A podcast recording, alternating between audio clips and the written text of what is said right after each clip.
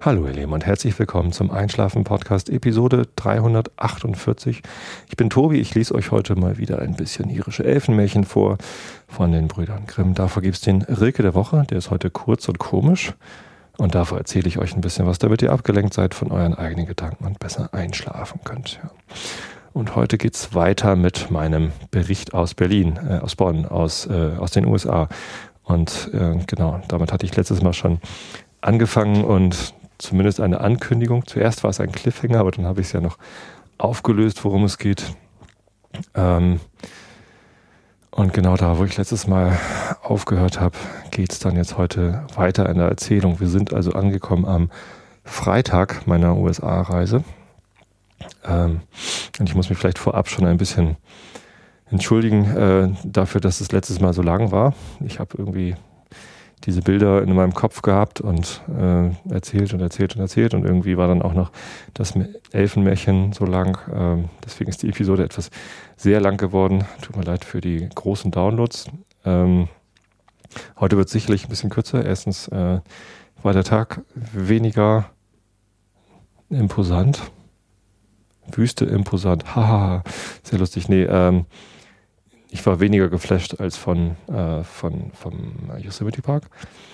Äh, außerdem bin ich gerade ein bisschen angeschlagen, denn äh, was ich mir mitgebracht habe aus den USA ist Jetlag und der Jetlag und der Temperatursturz hierzulande und äh, ich weiß nicht was alles. Ähm, die niesenden Menschen in der Hamburger U-Bahn äh, haben dafür gesorgt, dass ich gerade ein wenig erkältet bin und deswegen bin ich nicht so richtig fit, deswegen wird es heute ein bisschen kürzer.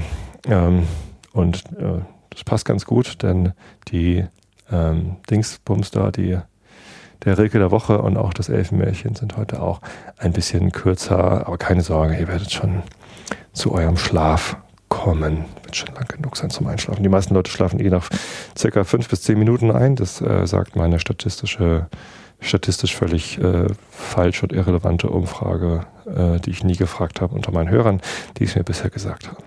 So. Weiter im Text, Freitag früh 1.30 Uhr mitten in der Nacht in Bishop, Kalifornien, Motel 6, Zimmer 202, glaube ich. Ja, 202 war das Zimmer. Treppe hoch, gleich erstes Zimmer links. Ähm, direkt über dem oder ziemlich dicht an der Rezeption, trotzdem kein WLAN-Empfang.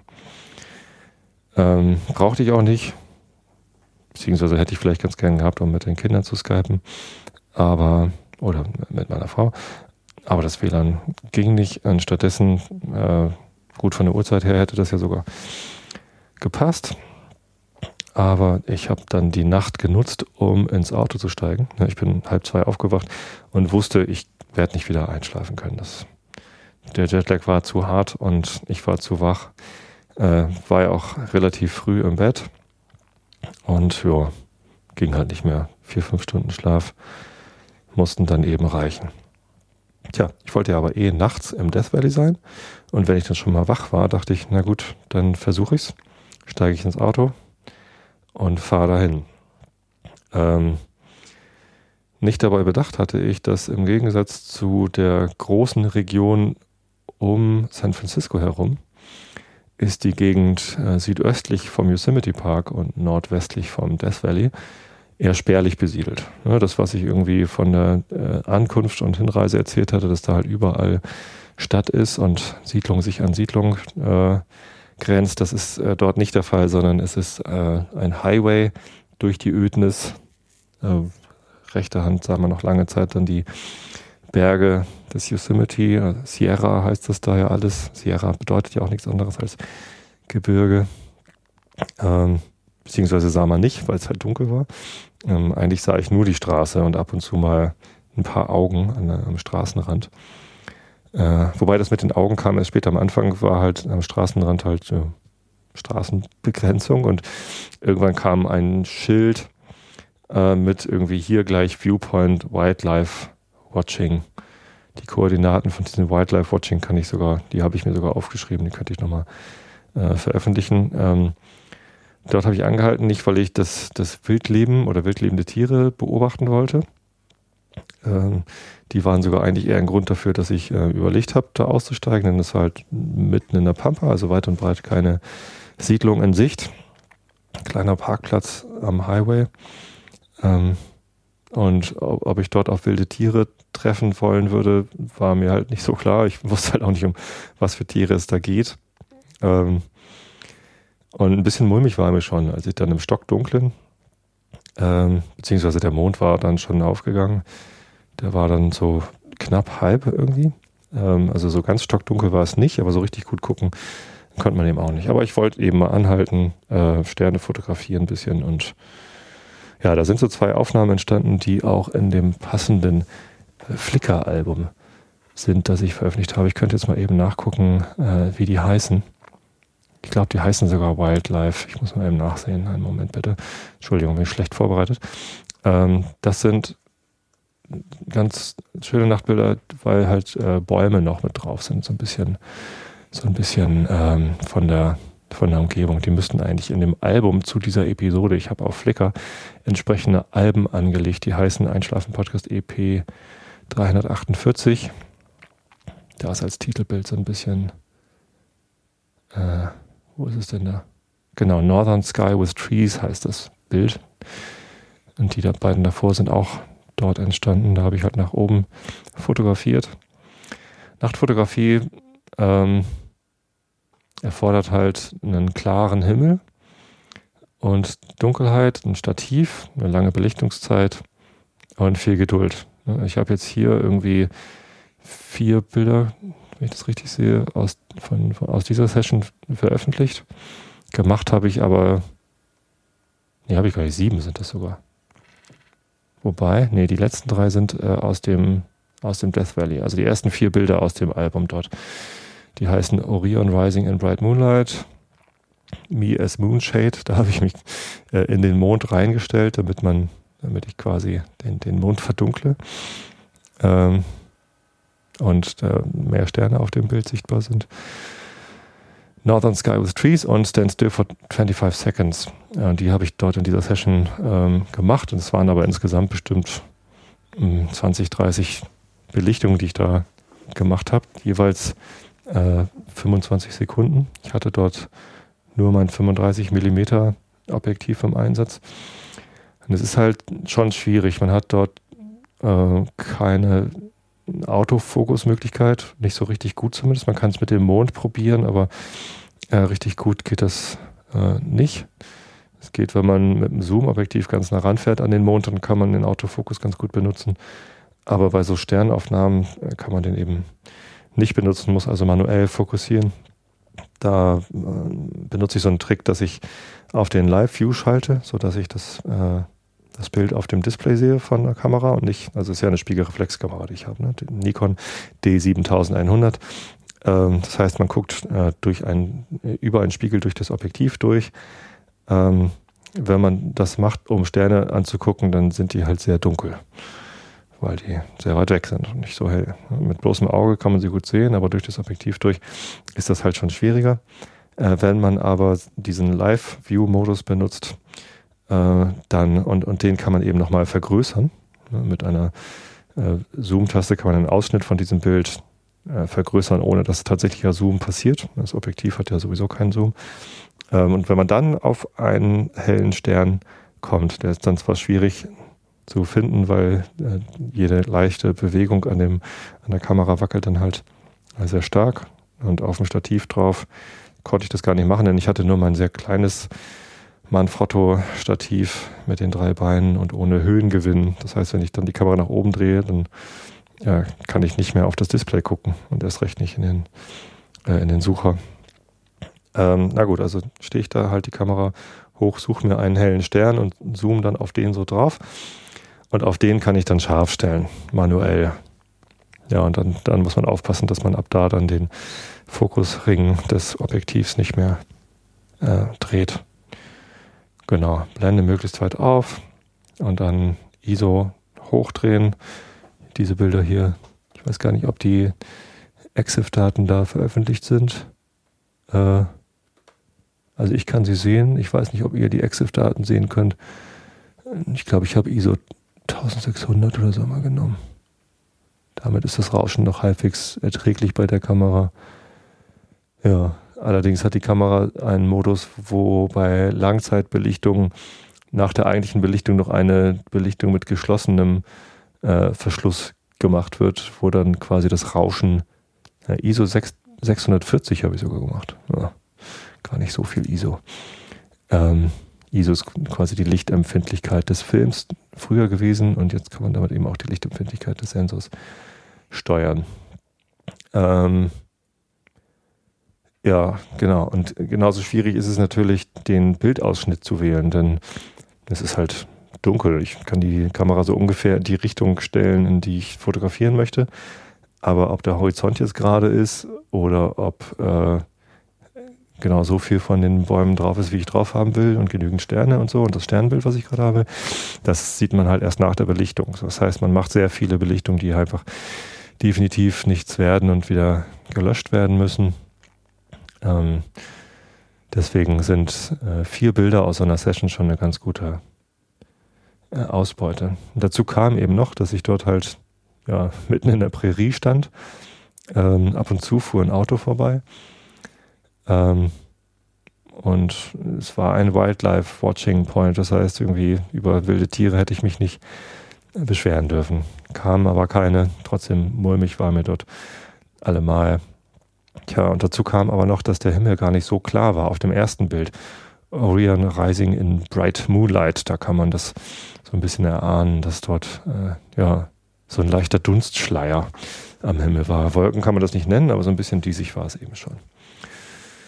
Nicht so schön. Äh, andererseits hat es auch seinen Reiz und äh, ich konnte es mir ja nicht aussuchen. Ich war nun mal genau an dem Tag unterwegs. Tja, also weiter über die Highways Richtung äh, Death Valley. Ich habe da mein Navigationssystem auf äh, Furnace Creek eingestellt und äh, bin da halt über die Highways gefahren und man kommt halt fast gar nicht an Ortschaften vorbei.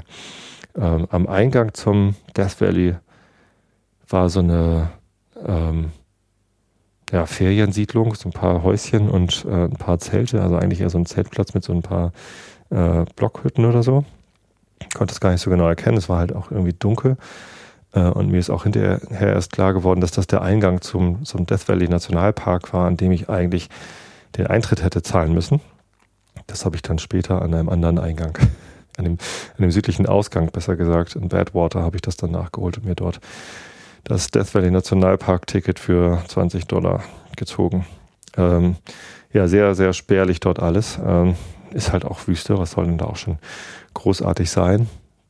Ich habe dann noch ein zweites Mal einen Halt gemacht, ähm, um, um weitere Fotos zu machen. Ähm, Im Death Valley, da ist zum Beispiel Venus Rising entstanden, der Aufgang der Venus, ähm, wo ich schon Mecker gekriegt habe, dass ich rechts das Schild abgeschnitten habe.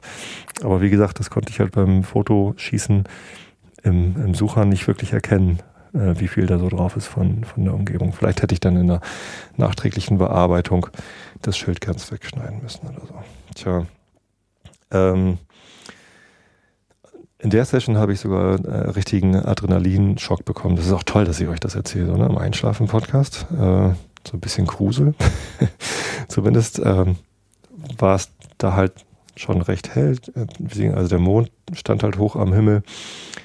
Ähm, und da bis auf die Tatsache, dass es so ein bisschen diesig war, äh, war es halt doch dann ja, recht klar. Und ähm, an dem einen Stopp, wo ich dann diese Bilder gemacht habe, stand ich neben dem Auto und äh, fühlte mich halt unwohl. Ich hatte auch vorher am Highway, dort war dann auch schon keine Seitenbegrenzung mehr, also keine Leitplanke, sondern einfach ja, wie so eine ja, leicht bebaute Bundesstraße hier in Deutschland, würde ich mal sagen. Ähm, da sah man dann schon ab und zu an der Seite im Lichtschein so Kojoten rumlaufen, so äh, Steppenwölfe. Und äh, ja, ich weiß nicht, also ich kenne die Tiere halt nicht aus äh, Begegnungen in der freien Wildbahn weiß halt auch nicht, wie die reagieren, wenn da nachts ein Auto anhält, ob die dann, dann eher hinlaufen oder eher weglaufen. War also so ein bisschen angespannt und auf einmal sehe ich direkt neben mir so einen, so einen schwarzen Schatten. und ich habe mich halt total verjagt, weil ich zuerst dachte, es sei eine Katze, aber eine große Katze, keine Ahnung was, und sitzt da einfach und ist irgendwie still. Und als ich dann wegzucke, bewegte sich auch und dann ja, war halt mein Schatten. Der Mond hat da gerade halt so einen starken, klaren Schatten geworfen, dass ich mich vor meinem eigenen Schatten erschrocken habe. Das war dann ganz lustig eigentlich.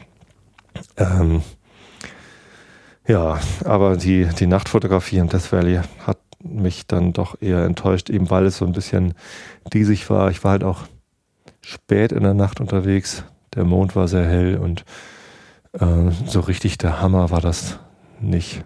Na egal. Ich war auf dem Weg ins Death Valley und wollte mir dann wenigstens das noch angucken.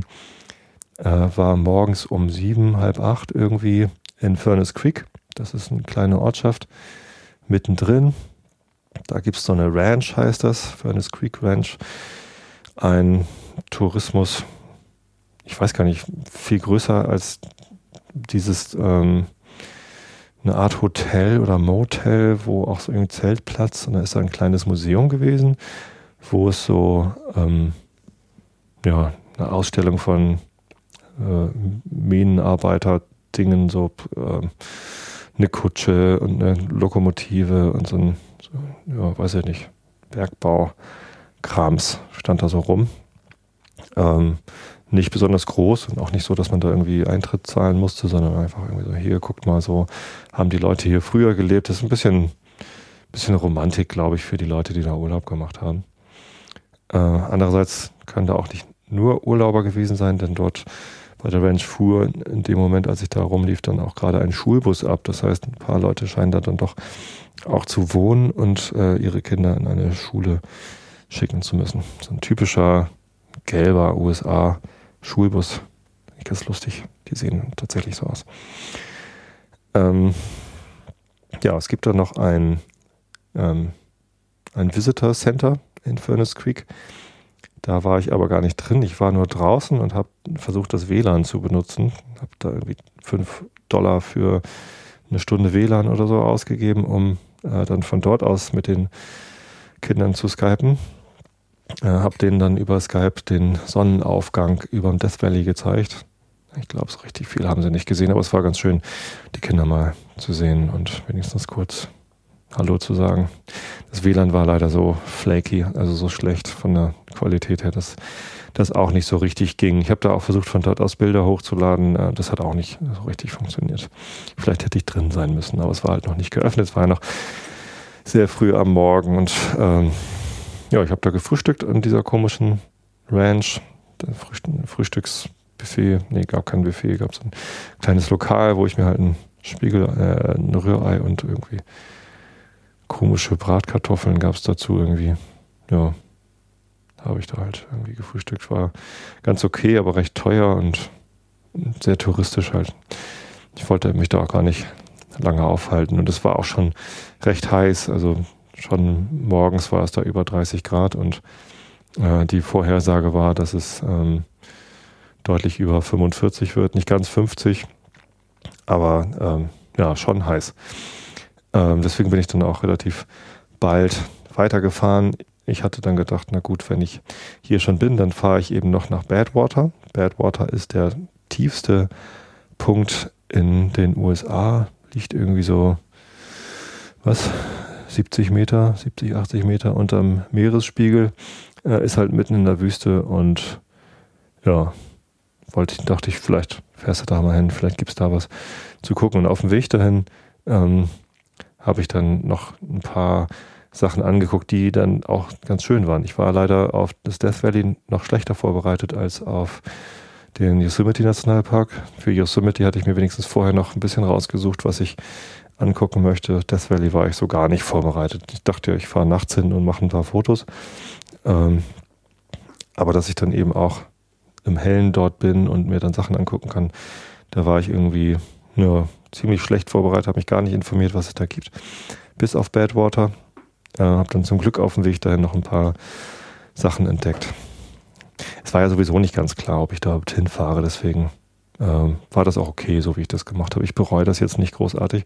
Vielleicht habe ich die eine oder andere Sehenswürdigkeit im Death Valley übersehen, die ich hätte, unbedingt hätte sehen müssen. Ähm, aber insgesamt, vielleicht war ich auch an dem Tag ein bisschen zu müde. Es hat mich alles nicht, nicht so sehr geflasht. Was mich richtig begeistert hat, war die Wanderung durch den Golden Canyon. Der Golden Canyon ist so eine kleine Schlucht, so ein Pfad durch eine Schlucht, wo vorne dran ein Parkplatz ist mit einem Warnschild, Stopp, hier nicht weitergehen, äh, beziehungsweise äh, das, das Wandern nach 10 Uhr vormittags ist nicht empfohlen, weil es eben sehr heiß wird. Zum Glück war ich deutlich vor 10 Uhr dort, war irgendwie halb neun, neun, keine Ahnung was, kann ich natürlich anhand der äh, Fotos nachvollziehen, wie spät es denn da war.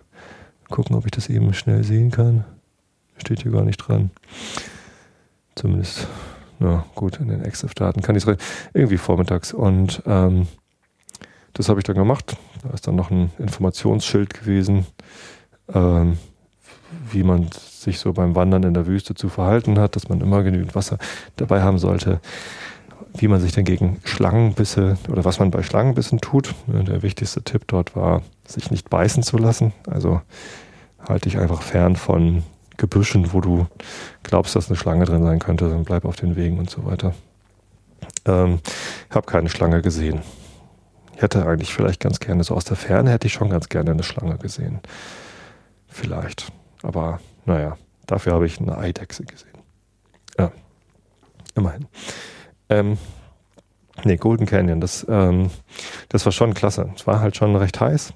Ähm, ich bin da durchgelatscht, habe eine ähm, deutsche Wanderin getroffen, die hat vorne äh, ihren Bus stehen gelassen. Äh, dann hat sie beim Weg durch den Canyon sind wir ins Gespräch gekommen und dann hat sie erzählt, dass sie mit ihrer Familie, zwei Kinder, das eine ist noch ein Baby, der Sohn, der andere Sohn war irgendwie drei und ihr Mann da irgendwie einen Campingbus gemietet hat und durch die USA reist. Äh, das Baby ist leider krank geworden, hat Fieber bekommen. Äh, trotzdem haben sie ihre Reise fortgesetzt und fahren da durchs Death Valley. Fand ich äh, mutig, aber naja. Ähm, ja, und dann ähm, ist ihr, ihr, Mann eben im Bus geblieben bei den Kindern und sie ist dann durch diesen Canyon gewandert und ich war da eben auch unterwegs. Und das war tatsächlich toll. Also das äh, so eine so eine Schlucht, wo halt links und rechts die die Berge hochgehen ähm, und die haben halt so ganz merkwürdige Strukturen, ganz schroff äh, einerseits und dann wieder ganz glatt knubbelig sieht's fast aus andererseits. Ähm, und das eben alles in rot, gelb, goldfarbenen ähm, ja, guten Morgen-Tönen sozusagen. Sonne ging halt gerade auf und das war sehr, sehr schön, ähm, da so durchzulatschen. Es war auch sehr entspannt. Ähm, unsere Wege haben sich dann auch bald wieder getrennt. Ich habe sehr viele Fotos gemacht und ähm, bin dann nochmal irgendwie so eine, so eine Düne da hochgelaufen, so eine Schotterdüne am Ende dieses Pfads, beziehungsweise ich weiß gar nicht, ob der da aufhört, aber ich bin halt nicht viel weiter, also gar, gar nicht bis dorthin gelaufen, aber man läuft so auf die Red Cathedral zu. Das ist so ein Gebirge, kann man dazu nicht sagen. Also ich weiß gar nicht, wie hoch das da ist, aber es ist halt so ein äh, Steinmassiv, das halt einen, einen deutlichen Rotton hat. Kann man leider auf meinen Fotos nicht so gut erkennen, weil die Sonne noch hinter dem der Red Cathedral sozusagen steht. Ist also noch im Schatten, aber es sah sehr beeindruckend aus. Und diese Wanderung, die kann ich einfach jedem empfehlen, der im Death Valley ist. Das war nicht weit, es war eine Meile oder so, anderthalb vielleicht, die wir da durchgelaufen sind. Ähm, sehr schön. Also man kann sich richtig gut vorstellen, wie da äh, so Western-Szenen gedreht werden. Sehr, weiß ich nicht. Ich, ich mochte das sehr gern. Ähm, und dadurch, dass die Sonne noch so niedrig stand, ist mir das sogar gelungen, da ein Selbstporträt zu schießen, äh, indem ich meinen Schatten auf ähm, die bunt gestreiften Berge da geworfen habe. Death Valley Selfie heißt das Bild dazu. Ja. Nee, das war, das war toll.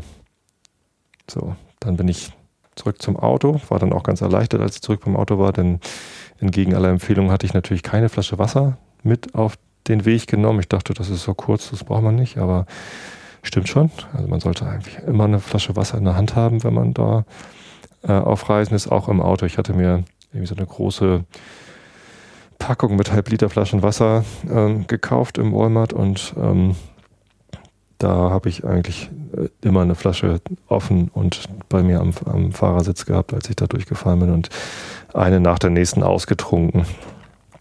Ähm, ja, genau. Wieder im Auto habe ich dann äh, den nächsten, die nächste Empfehlung, ne, diese braunen Schilder hier Sehenswürdigkeit, habe ich dann auch gleich mitgenommen. Das war dann die Artists Palette. Ähm, das ging einen relativ weiten Schotterweg, äh, dann nach links, also nach Osten in die aufgehende Sonne, ja, dann durch die Hügel.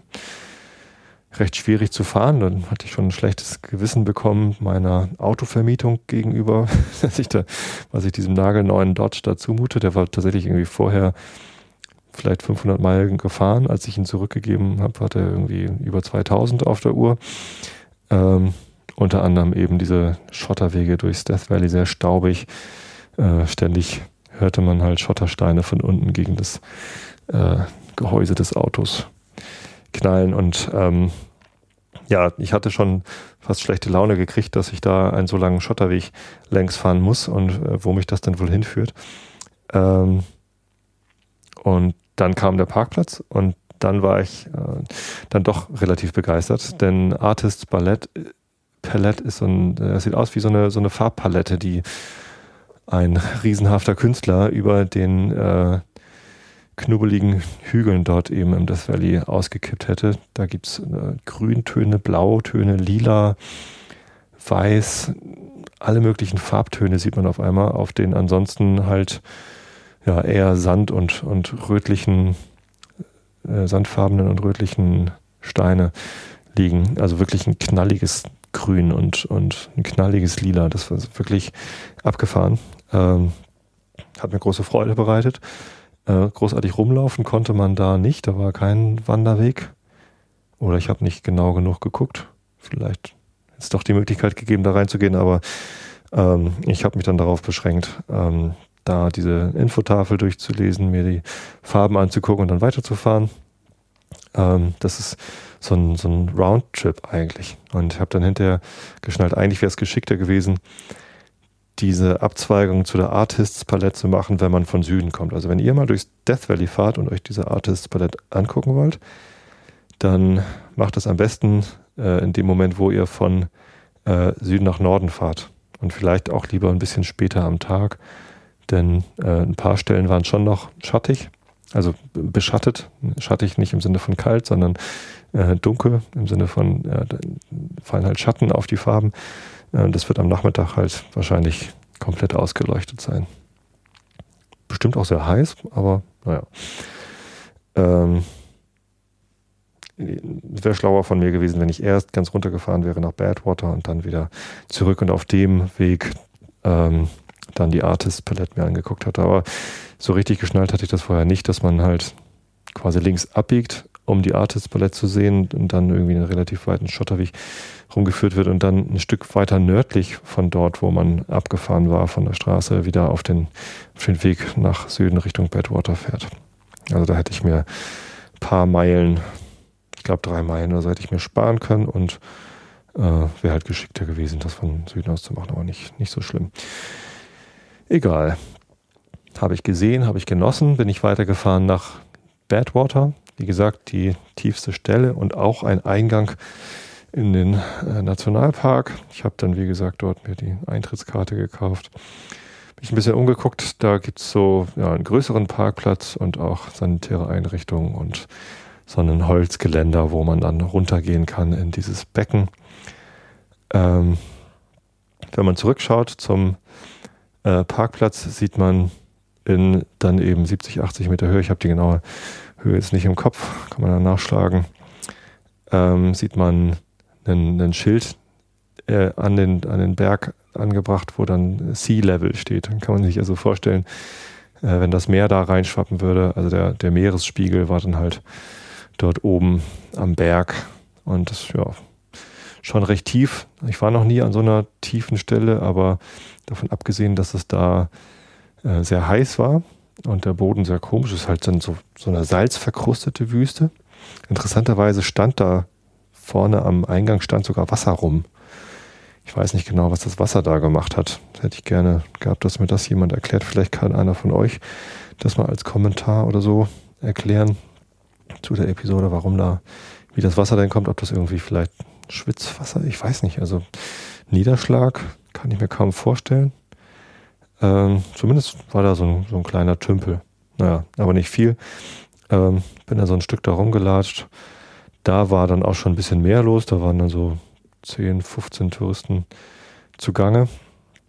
Und das, ja, war witzig, aber es ist nicht so, dass ich sagen würde, das muss man gesehen haben. Wahrscheinlich fahren alle, die dort längs kommen, dahin und gucken sich das an.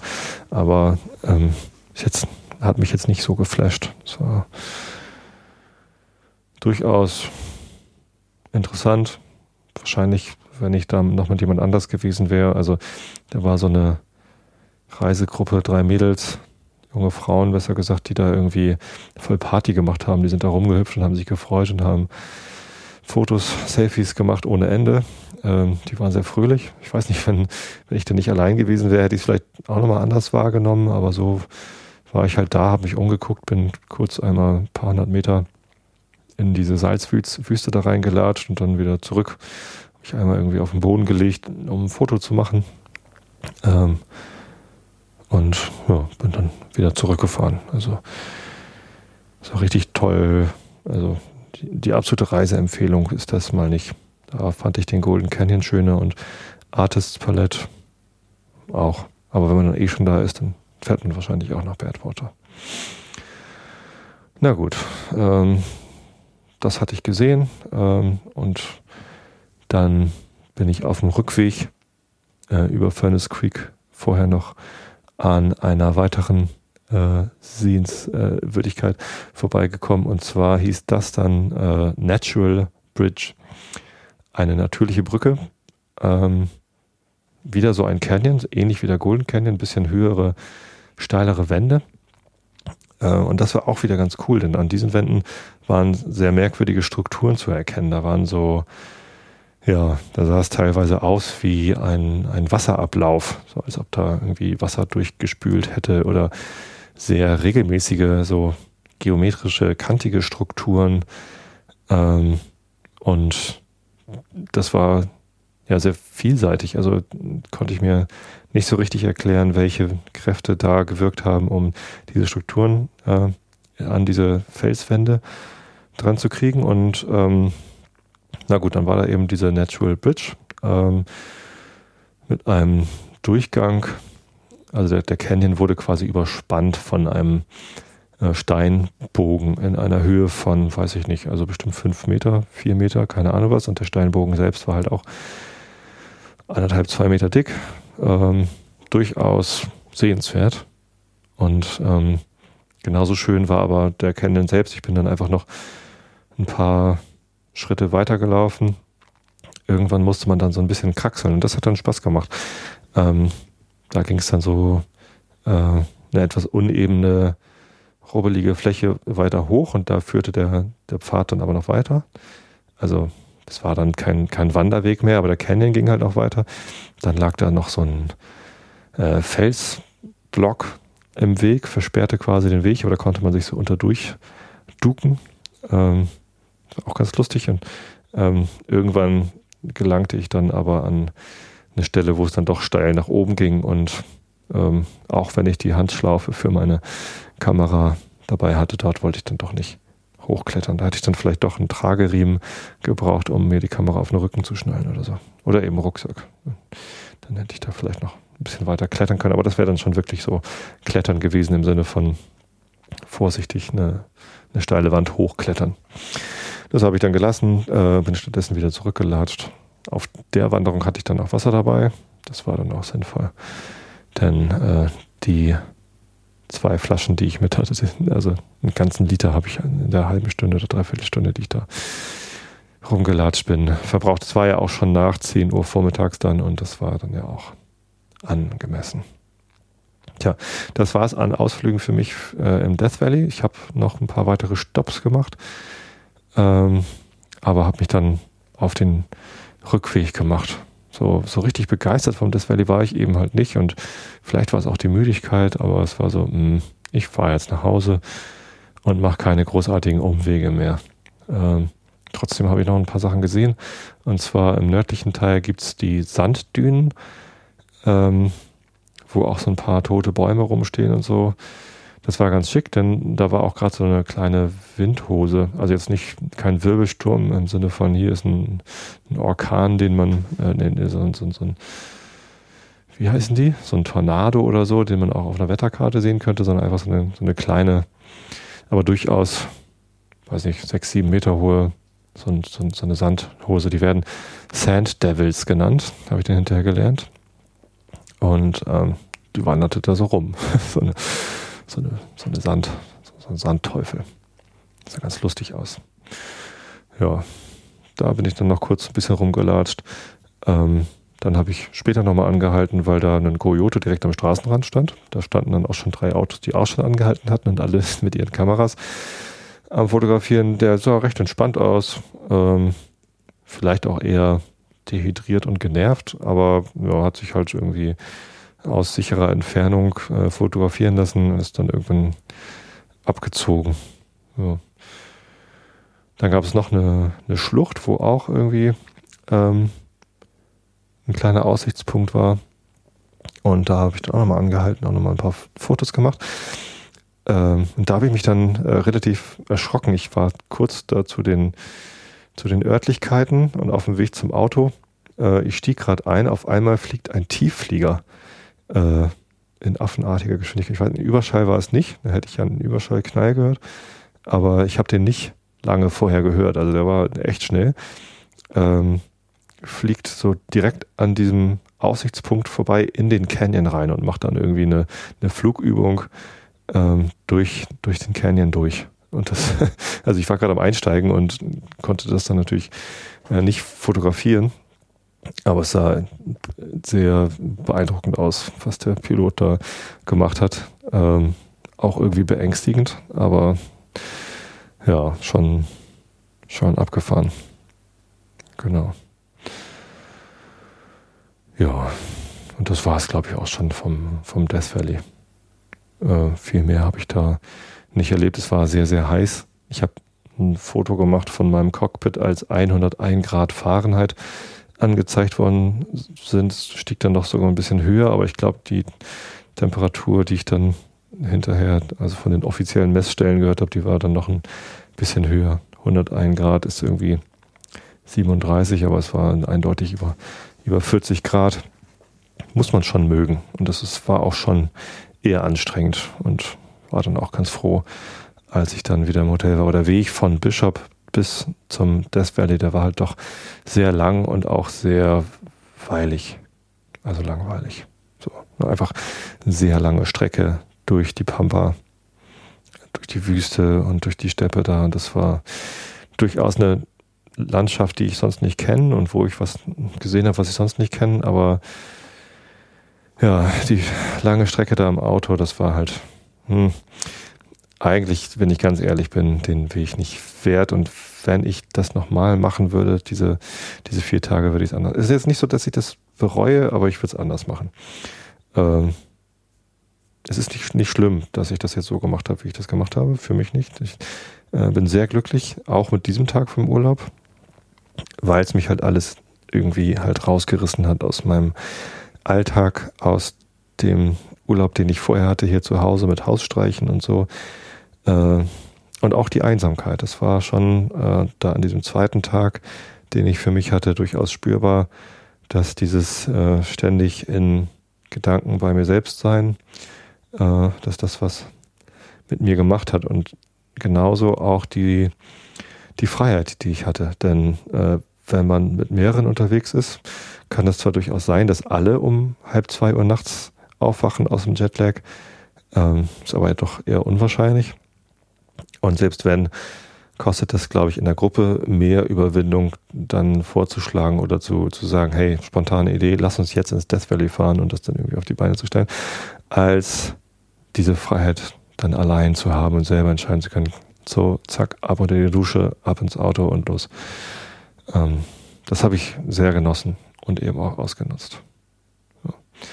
Späten Nachmittag war ich dann zurück, habe mich äh, kurz im Hotel unter die Dusche gestellt, weil ich dann doch sehr staubig und verschwitzt war und äh, kurz ins Bett gelegt, aber gar nicht lang, denn ähm, ich wollte dann am Abend zum Mono Lake fahren. Ich hatte dann doch noch nicht so viel zu viel vom Autofahren, habe mich also nochmal eine Stunde ins Auto gesetzt und bin äh, zum Mono Lake zurückgefahren, Richtung äh, Yosemite. Da war ich ja am Tag vorher schon vorbeigekommen und ich dachte, fährst halt einfach hin. Es ist zwar dunkel, aber vielleicht findest du ja einen Weg. Und dann bin ich da äh, angekommen und habe dann gleich die erste Abfahrt vom Highway genommen Richtung, ja, da stand dann South Tufa Mono Lake und ähm, da bin ich dann hingefahren, habe dann äh, auch da auf eher schmaleren Straßen am Ende über Schotterweg habe ich dann einen Parkplatz gefunden, äh, wo ich anhalten konnte. Da war ich dann halt ganz allein, wie auch schon, also häufig in diesem Urlaub. Äh, nicht nur die Straßen waren dann einsam, sondern äh, auch dieser Parkplatz war halt komplett verlassen. Und ich bin dann ähm, ausgestiegen, hatte keine Lampe dabei, habe auch nicht dran gedacht, mal mit dem Handy zu leuchten oder so. Es war halt einfach ja dunkel, unübersichtlich. Und ich hätte auch mit der Handyfunzel hätte ich da nicht, ohne dass ich das im Tageslicht mal gesehen hätte, mich irgendwie orientieren wollen. Ähm, bin dann einfach auf dem Parkplatz geblieben und habe dann dort meine ersten Fotos gemacht, denn der Sternenhimmel dort war einfach unbeschreiblich schön. Ich war, ich weiß gar nicht um wie viel Uhr dort, äh, vielleicht so um neun oder so. Ähm, und es war, es war richtig, richtig toll. Also ähm, so einen klaren Himmel habe ich einfach definitiv in meinem Leben noch nicht gesehen. Es war stockfinster. Auch dieser Parkplatz, da war halt nichts mit Beleuchtung und so. Und die Milchstraße zog sich wie ein farbiges Band. Also man konnte unterschiedliche Farbstrukturen erkennen über den Himmel und der Himmel war übersät mit Sternen. Der Mond war noch nicht aufgegangen. Und ähm, das war, das war ganz, ganz toll. Ich habe dann dort äh, ein paar Fotos gemacht, ähm, aber gar nicht mal so viele, denn es war halt äh, kalt dann auch und dunkel und ich habe mich auch dort nicht so richtig wohl gefühlt, äh, weil ich die Gegend nicht einschätzen konnte, weil ich nicht einschätzen konnte, ob da irgendwelche Tiere rumlaufen. Ich habe halt den ganzen Tag über dann diese Kojoten da gesehen ähm, und ja, habe mich halt nur auf dem Parkplatz aufgehalten und dann diese Stern, die ersten Sternenfotos gemacht eben ohne noch großartig äh, Umgebung mit drauf zu bekommen und habe es dann dabei bewenden lassen. Ähm, habe schnell was gegessen in Lee Vining, allerdings nicht in dem War Nelly Deli, in dem ich am Tag vorher war, sondern habe mir dann im Ort Lee Vining ein kleines Lokal gesucht, das gerade noch offen hatte. Waren kurz vor zehn war ich dann da drin und die haben dann gesagt, jo, äh, wir machen den Grill gleich aus, wenn du dich schnell entscheidest, kriegst du noch einen Burger. Habe ich gemacht und ähm, der war dann auch ganz okay, aber auch nicht so der Knaller. Ähm, aber auch nicht ganz so teuer dann. Das war ein eher günstigeres Lokal. Keine Kette, sondern ein ganz normaler, ganz normales Restaurant, sag ich mal. Mit einer Bar nebendran. So ein Bar-Restaurant. Ja, das war ganz, ganz okay. Genau, dann bin ich zurückgefahren und habe gehofft, dass ich müde genug bin, um lang genug zu schlafen. Und genauso hoffe ich dann, dass ihr jetzt müde genug seid, um zu schlafen. Und ähm, lese euch jetzt den Rilke der Woche vor, denn das war der Bericht aus dem Death Valley und ein bisschen mehr. Death Valley plus erster Abend am Mono Lake. Morgen geht es dann weiter mit wieder Mono Lake und Yosemite. Nicht morgen, nächste Woche natürlich. Entschuldigung, täglich Einschlafen Podcast gibt es dann auch noch nicht. Also Rilke der Woche, der heißt heute Lauschende Wolke über dem Wald. Lauschende Wolke über dem Wald. Wie wir sie lieben lernten, seit wir wissen, wie wunderbald sie als weckender Regen prallt an die träumenden Ernten. Tja, das war's schon. Das war der Rilke der Woche. Also bevor ich jetzt äh, vorlese, gucke ich einmal kurz in den Chat. Und ich sehe schon, das Devil, sagt Mr. Mo. Der Mr. Mo, der war auch schon mal dort und der, der kennt das alles. Ich weiß nicht, gibt es nicht auch Sand Devil? Mir haben sie Sand Devil gesagt. Vielleicht gibt es auch das Devil. Ähm, ja, dann hat Mo noch weitere, äh, also das ist der, der, der auch immer, äh, oder häufig, sehr häufig die Shownotes schreibt, der Christian. An dieser Stelle nochmal herzlichen Dank für die vielen Shownotes an euch alle. Ähm, er schreibt, Mietwagenversicherungen in den USA zahlen keine Schäden, wenn man auf Schotter fährt. Ähm, hättest du mit einem Reifenplatzer abgeschleppt werden müssen, wäre es vierstellig teuer geworden. Ich habe, wie gesagt, den Mietwagen aus Deutschland gebucht und da war alles Mögliche mit drin. Ein Reifenplatzer auf Schotter vielleicht nicht, das stimmt, aber ähm, auch Unterbodenschäden und Glasschäden äh, war alles mit abgedeckt. Und das ist, glaube ich, auch einer der Vorteile, die man hat, wenn man äh, den Mietwagen hier aus Deutschland bucht, dann ist sowas alles mit drin. Wenn man das dort vor Ort macht, äh, muss man das alles teuer irgendwie dazu bezahlen. Äh, dann schreibt er hier, in der Senke gibt es ein quellengespeistes Becken neben der Straße. Das umgebende Salz macht das Wasser ungenießbar. Daher stammt der Name Bad Water. Aha. Ach so, naja klar, wenn der Ort Bad Water heißt, ist es auch nicht so erstaunlich, dass es da Wasser gibt. Ne? Gleich der zweite Absatz im Wikipedia-Eintrag. Tja, das unterscheidet Shownoter von Podcastern. Die wissen, wo man gucken muss. Heftige Regengüsse fluten den Talboden periodisch und bedecken die Salztonebene mit einer dünnen Schicht stehenden Wassers. Steht da außerdem noch. Ja, genau. Ja, das sieht auch so aus, als ob da, also wenn es da mal regnet, dann gibt es da garantiert so sturzbachartige Fluten. Ich glaube, da standen auch irgendwo so Warnhinweise. Übrigens, wenn es regnet, dann äh, geht hier nicht rein, weil dann äh, kommt, da, kommt da viel Wasser. Ja, da muss man vorsichtig sein. Gut, vielen Dank, Mo, für diese Schattenredaktion, Hintergrundinformation, die ich sonst im Podcast nicht hätte vorlesen können.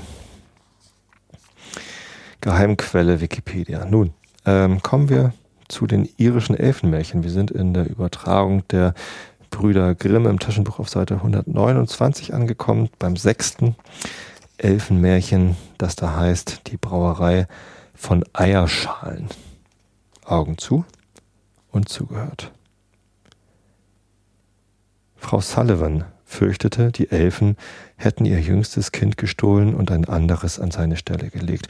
Und gewisse Anzeigen schienen auch den Verdacht zu bestätigen, denn ihr gesundes, blauäugiges Kind war in einer einzigen Nacht zu einem armen Wicht zusammengeschrumpft, der unaufhörlich schrie und heulte.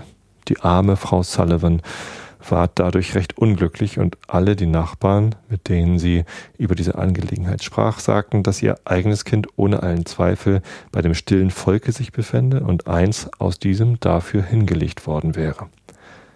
Frau Sullivan musste wohl glauben, was jedermann sagte, aber ein gewaltsames Mittel wollte sie doch nicht anwenden. Obgleich sein Gesicht verwelkt, sein Leben fast zu einem Gerippe abgemagert war, so hatte es doch eine bestimmte Ähnlichkeit mit ihrem eigenen Kind, und sie konnte sich nicht entschließen, es lebendig auf einen glühenden Rost zu legen oder seine Nase mit einer glühenden Zange zu zwicken oder es in den Schnee neben den Weg zu legen, ob ihr gleich diese und ähnliche Mittel angele angelegentlich empfohlen wurden, um ihr Kind wieder zurückzuerhalten. Eines Tages begegnete Sullivan einer weisen Frau unter dem Namen der Grauen Lene oder Lien in der Gegend wohl bekannt. Sage ich jetzt Lene oder Lien? L-E-N-E. -E. Muss ja auch ein englischer Name sein, ne? wenn wir hier in Irland sind. Lien, sag ich mal. Sie hatte die Gabe, wie sie auch immer mochte, dazu gelangt sein, zu sagen, wo der Tod umgehe und was für die Ruhe der Seelen gut sei. Sie konnte Warzen und Kröpfe heilen, und manches andere Wunder dieser Art vollbringen. Ihr seht mir heute so trübselig aus, Frau Sullivan, waren die ersten Worte der grauen Lehn. Das geht natürlich zu, Lehn, antwortete Frau Sullivan. Mein eigenes liebes Kind ist mir ohne weiteres aus der Wege geholt worden und ein hässliches, winziges, eingeschrumpftes Ding von den Elfen an seine Stelle gelegt. Kein Wunder, dass ihr mich voll Sorgen seht. Das macht euch keine Schande, Frau Sullivan, sagte Lehn. Aber seid ihr auch gewiss, dass es die Elfen getan haben? Freilich, erwiderte Frau Sullivan, gewiss genug zu meinem Leidwesen. Und darf ich meinen beiden Augen nicht trauen? Jedes Mutterherz müsste es an meiner Stelle fühlen. Wollt ihr den Rat einer alten Frau annehmen? sagte die Graulin, indem sie die unglückliche Mutter mit einem seltsamen, geheimnisreichen Blick anschaute und nach einigem Stillschweigen hinzufügte, doch ihr werdet ihn vielleicht töricht nennen. Kann ich mein Kind zurückerhalten, mein eigenes liebes Kindlein? fragte Frau Sullivan mit großer Bewegung. Wenn ihr tut, was ich euch sage, antwortete Frau Lehn, so werdet ihr es erfahren. Frau Sullivan schwieg voll Erwartung. Und die Alte fuhr fort. Setzt einen Kessel mit Wasser über das Feuer und lasst es sieden. Dann holt ein Dutzend frisch gelegte Eier, schlagt sie auf und nehmt die Schalen, das übrige schüttet weg. Wenn das getan ist, so werft die Schalen in den Kessel mit dem siedenden Wasser und dann werdet ihr bald erfahren, ob es euer Eigenkind ist oder ein Elfe. Findet ihr aber, dass es ein Wechselbalg ist, so nehmt die, die glühende Feuerzange und stoßt sie ihm in seinen garstigen Rachen und er soll euch weiter keinen Verdruss machen. Dafür stehe ich euch. Frau Sullivan ging heim und folgte dem Rat der grauen Lehne. Sie setzte den Kessel über das Feuer, legte Torf genug unter und brachte das Wasser in ein gewaltiges Sieden und Sprudeln. Das Kind lag zum Erstaunen still und ruhig in der Wiege. Doch jetzt, bei dem Anblick des großen Feuers und des Kessels mit Wasser darüber, riss es die Augen auf, die wie Sterne in einer Wintersnacht funkelten. Es sah mit großer Aufmerksamkeit zu, als Frau Sullivan die Eier aufschlug und die Schalen in das siedende Wasser warf. Endlich fragte es, und es klang wie die Stimme eines alten Mannes. Was macht ihr da, Mutter?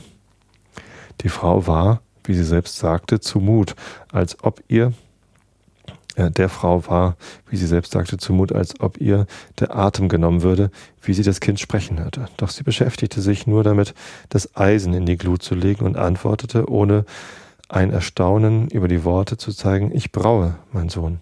Und was braut ihr, Mutter? fragte der Bald, Balk, dessen unnatürliche Gabe zu sprechen außer allen Zweifel gesetzt hatte, dass er von den Elfen abstammte.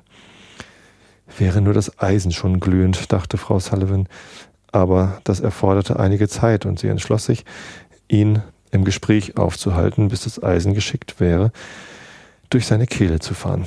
Sie wiederholte deshalb die Frage. Du willst wissen, was ich braue, mein Söhnchen? Ja, Mutter, sagte er. Was braut ihr? Eierschalen, mein Söhnchen.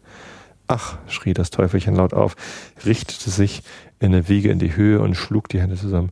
Ich bin 1500 Jahre auf der Welt und habe niemals gesehen, dass man Eierschalen braut.